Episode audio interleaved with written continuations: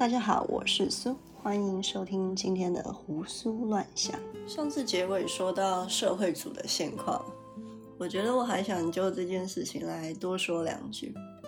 先来说说我的求学经历好了。我自己从小就不是一个很喜欢数学的人，但与其说不喜欢，精确一点来说，我在数学这个领域一直没有得到成就感。这可能就要从我国小的时候说起。我国小的时候成绩并不是很理想，小时候家里比较不会要求功课啊，所以都在玩。那时候成绩就一直掉车尾，然后我数学这个科目就比较需要花时间去理解啊、复习啊，所以相比其他科，成绩就更低一点。因为那时候我妈还要带我去补心算。因为我妈听说啊，去补心算可以让小孩比较可以专心的学习，又比较可以静得心下来念书，就比我们家每个小孩都要去补。我真心觉得哈，不要太常让妈妈们聚在一起，他们都会互相传授自己独门的妈妈经，最后小孩都有补不完的习。但学心算可以让小孩静得下心，这个理论呢，不适用在我身上，因为我就算去补习了，还是一个很躁动的小朋友。当然上课也不专心啊，作业也都用抄的。我妈看到我这学习态度，最后也无奈的放生，补一下下就不补了。但也就是从那个时候开始，我就认为自己数学不好。这个自我暗示一直持续到我整个求学阶段。国高中的时候，数学永远都是成绩最差的。想当然，高中在选组的时候，我就填了社会组。就当我觉得我从此以后我再也不会碰到数学的时候呢，我大学上的经济系，人称半个数学系。从大一的微积分到大二的经济数学、统计。还有各种后面加上“经济”两个字的课程，像个体经济学啊、总体经济学之类的，全部几乎都需要用到数学。怎么跟我想的不一样？我以为的经济学是公民课上的那种供给啊、需求啊，就是一个 Y 轴跟一个 X 轴上面画两根筷子，然后求中间的均衡价格跟数量这样。事实上也确实是这样，没有错啦。但是要求出那个均衡，需要大量的数学运算。那个时候我填经济系，其实也是纯粹想要念商学院，因为我妈是念商的嘛，所以她是建议我也念商，这样出来比较好找工作。想不到经济竟然不是商学院的，不知道是我比较无知，还是没有尝试。其实经济系是属于社会科学院的，跟政治、社工啊，还是社会系摆在一起的。我就这样误打误撞念完四年，这四年我遭受到蛮多挫折的，也学到蛮多东西的。但跟系上课程比较的话，在其他的活动中学习到的经验，我觉得更能是受用一辈子。更诡异的是，我在毕业过后才慢慢的喜欢上经济，把经济里的数学抽开之后，我发现这正是我喜欢研究的东西。之后也会自动自发的啊去阅读很多新经济相关的书籍。从我刚刚提到我大学选系的过程，你可以发现说。那个时候，我是在一个很迷茫的状态去选填我的志愿，对很多科系啊都是一知半解。那时候学校有提供性向测验给我们参考，认识自己的人格特质啊，看看比较适合朝哪个领域发展。这样，即使是这样，对我来说，选系还是一件非常困难的事。我身边有很大部分人都跟我是很像的。毕竟要一个刚满十八岁的小孩去做未来二三十年的职业规划是非常困难的事。当然也还是有从小就定立志向的人呐，但毕竟是少数。把招生简章打开，洋洋洒洒列了几十个学校，几百个科系，看得眼花缭乱，到底该怎么选？你说可以从兴趣出发，选一个自己觉得有兴趣的、读得下去的。那如果我今天喜欢的是人类学呢？是历史呢，还是哲学呢？这样的选择能通过我家人那一关吗？会不会被一句“你以后找不到工作了”而被打回票？还要怎么去面对父母对我们的期待？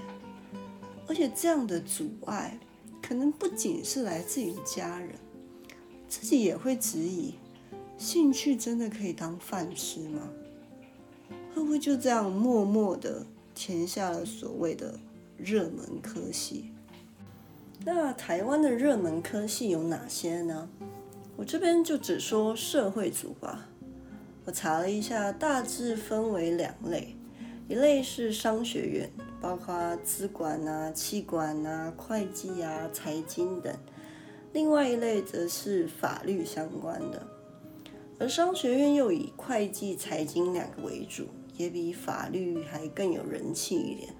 我自己觉得可能的原因是，即便在高中的时候不知道自己喜欢什么，但至少应该也会知道自己讨厌什么。像我高中的时候就知道我很讨厌法律的条条文文，而且我自己很不喜欢那一种一条法律各自表述的现象。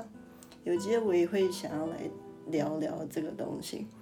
反正就是我在高中的时候就完全不考虑法律系，有热门当然也会有冷门的嘛。我也上网查了网友普遍公认的地雷系有哪一些，参考的网站有一些网络新闻啊，跟各大论坛网站。我看到频率出现最高的是有语文类的啦。包括中文、英文跟其他比较冷门的语系，像西班牙文或俄文，当然还有普遍大家公认的念出来会饿死的系，哲学啦、生死啦、考古之类的。但是我看到有一个我自己比较惊讶的地雷系，竟然是自然组的生科，生命科学听起来应该是要现在蛮热门的啊。网友给的理由是薪资太低，他们说学的东西啊不会比医学的院的简单哦，但薪水却是只有人家的一半不到。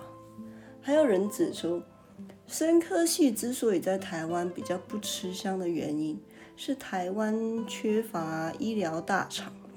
简单来说，就是台湾不具备有研发的能力。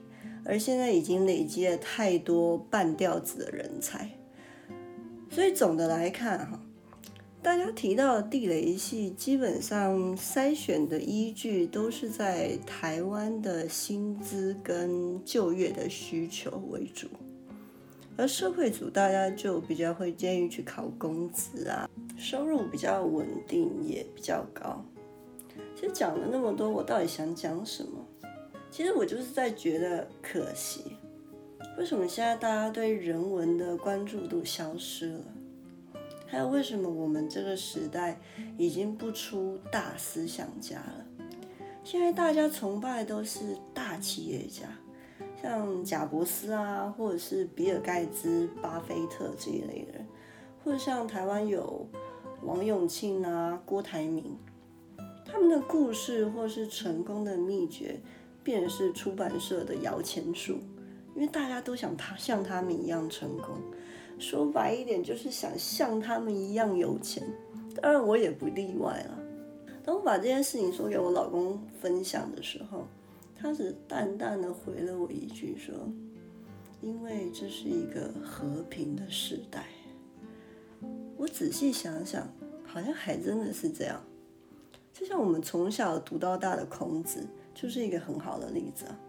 孔子生于春秋，中国有名的乱世，还有包括伏尔泰生在法兰西王国的后期，那个时期也是法国动乱的很严重的时候。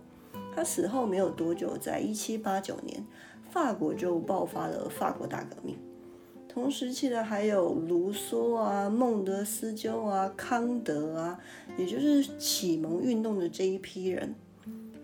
这些人的思想啊，或是著作，依然都还被世人反复的阅读，留下的名言佳句也还是常常被引用。像伏尔泰说的：“我不同意你的观点，但是我誓死捍卫你说话的权利。”有这种，也就是他提倡的言论自由的精髓。像我们大家也还也还常常把言论自由这几个字挂在嘴边。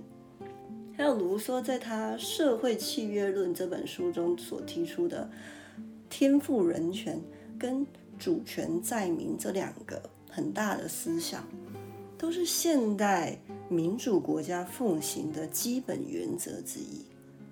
还有人权的基本价值，自由、平等、博爱，也都是他首先提出来的。但这些都是三百多年前的东西了，当然不是说它过时。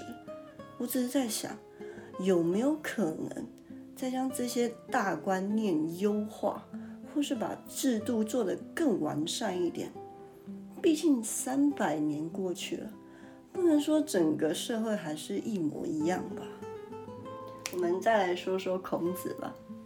孔子呢，后人尊称他为至圣先师啊。作为中国第一位民间教师，那他教什么？我也是要在写这篇稿的时候，我才突然纳闷了起来。从小到大背了这么多的《论语》，我怎么从来没有想过孔子到底是教哪科的？在《论语·述而篇》其中有提到。子以四教，文、行、忠、信。这句话的翻译就是：孔子以四项内容来教导学生。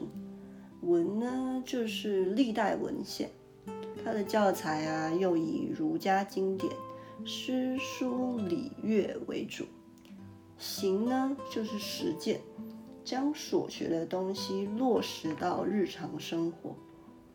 忠呢，就是对人忠诚；信就是讲求信用，所以很难将孔子教的东西归类在现代任何一门学科之中。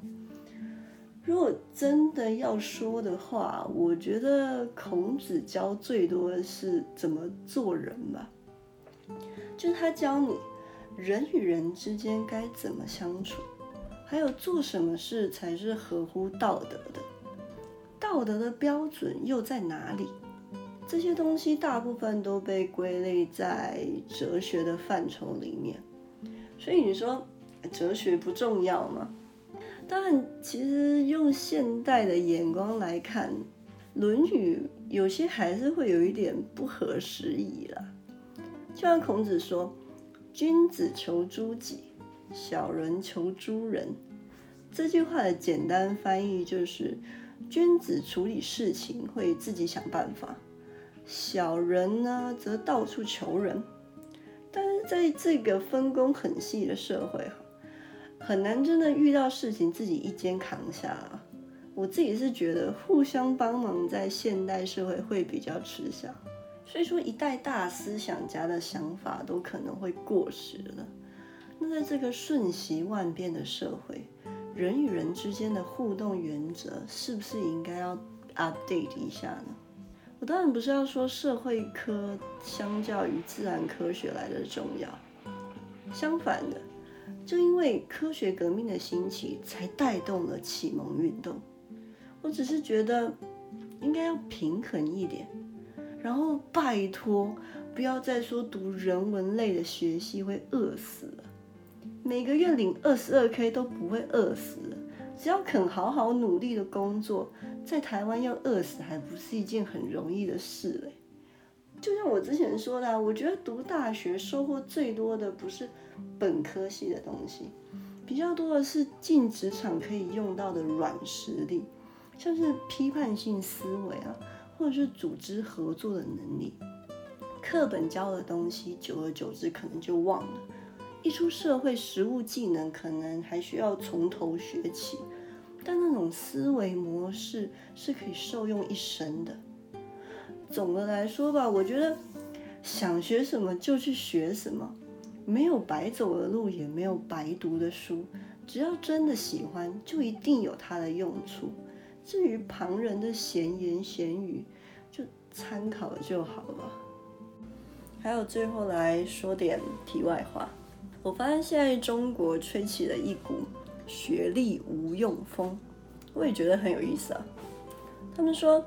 北大、清华毕业的学生领的薪水都比不上一个高中毕业经商的人，所以就叫人家不用去读大学啦，读大学浪费钱呐。虽然确实也是有这个可能性啦，我自己一直以来就觉得学历并不能非常好的衡量一个人的能力。但你看，即便在成功的商人，哪一个不让自己的孩子去读大学的？